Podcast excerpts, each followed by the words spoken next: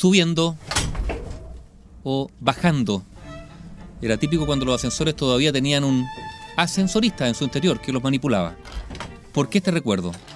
Porque el 3 de agosto de 1811 nació en Halifax, en el estado de Vermont, en el norte de Estados Unidos, Elisha Graves Otis, el inventor del primer ascensor seguro, seguro. Poco se sabe sobre la niñez y adolescencia de Elisha Otis. A los 20 años se trasladó a Troy, en el estado de Nueva York, donde se ganó la vida como carpintero en una empresa que fabricaba vagones y carruajes.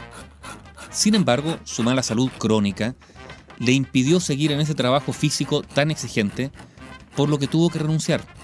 Y en el año 1838 volvió a Vermont y allí se instaló con un molino y un aserradero. Claro, el negocio no iba bien, así que tuvo que volver a la carpintería, o sea, a la construcción básicamente de vagones y de coches. En el año 1845 trabajaba en Albany, en el estado de Nueva York, como maestro mecánico para una fábrica de somieres, la Tingle, y fue allí cuando creó un torno automático que producía somieres cuatro veces más rápido que los que se confeccionaban a mano. También inventó lo que llamó freno de seguridad. En esa fábrica había justamente un elevador para llevar equipo pesado y maquinaria a la planta superior. Los trabajadores eran reacios a usar ese montacarga, ya que el aparato era inseguro y de hecho varias veces el cable se había roto y el aparato había caído al suelo. Fue justamente en ese montacargas donde Elisha Otis probó su freno de seguridad. Era un mecanismo de resortes que activaba una especie de dientes en el borde del elevador frenando su caída. Después, él y su hermano diseñaron y fabricaron un aparato que denominaron ascensor de seguridad. Para comercializar ese aparato, Otis fundó la compañía de elevadores de seguridad Union Works, pero el negocio era lento hasta que Otis tuvo la oportunidad de mostrar su invento en la Feria Mundial de Nueva York que se realizó el año 1853. El 20 de septiembre, en el Crystal Palace, que era el edificio principal de la exposición, Elisha Otis pidió que se colgara una plataforma suspendida en el aire en la punta de una grúa. Después, Otis ordenó que la cuerda que la sostenía fuera cortada con un hacha. Esa pesada plataforma cayó solo unos pocos centímetros antes de que fuera detenida por su dispositivo de seguridad. Esa exhibición revitalizó la compañía y entonces las órdenes, órdenes de compra, comenzaron a llegar el mismo día.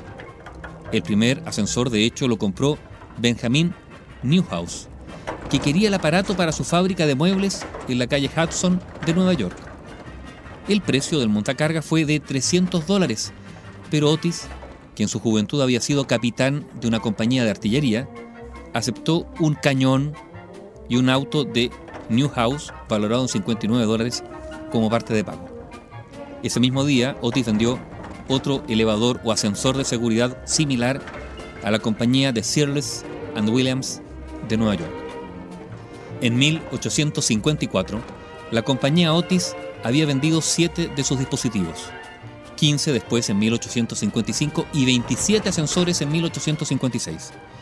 Todos funcionaban a vapor, esa era la energía. De hecho, Elisha Otis inventó varios dispositivos relacionados con su ascensor de seguridad, entre ellos un motor de válvula de vapor de tres vías que proporcionaba un control más preciso de la máquina en movimiento. Recién, el 23 de marzo de 1857, se instaló el primer ascensor para pasajeros de Otis. Todos los anteriores eran montacargas refinados para transportar mercancía.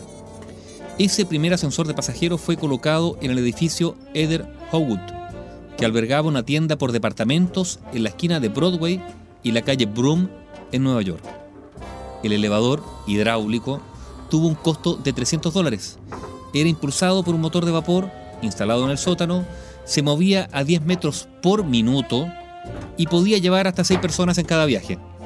Según James Nevius, en el libro Dentro de la manzana, historias de las calles de Nueva York, dijo textualmente, aunque la estructura de solo 5 pisos no era más alta que otros edificios de la época y en realidad no requería un ascensor, Hogut sabía que las personas llegarían a verlo ahí por la novedad, se subirían al ascensor y después, claro, se quedarían en la tienda comprando.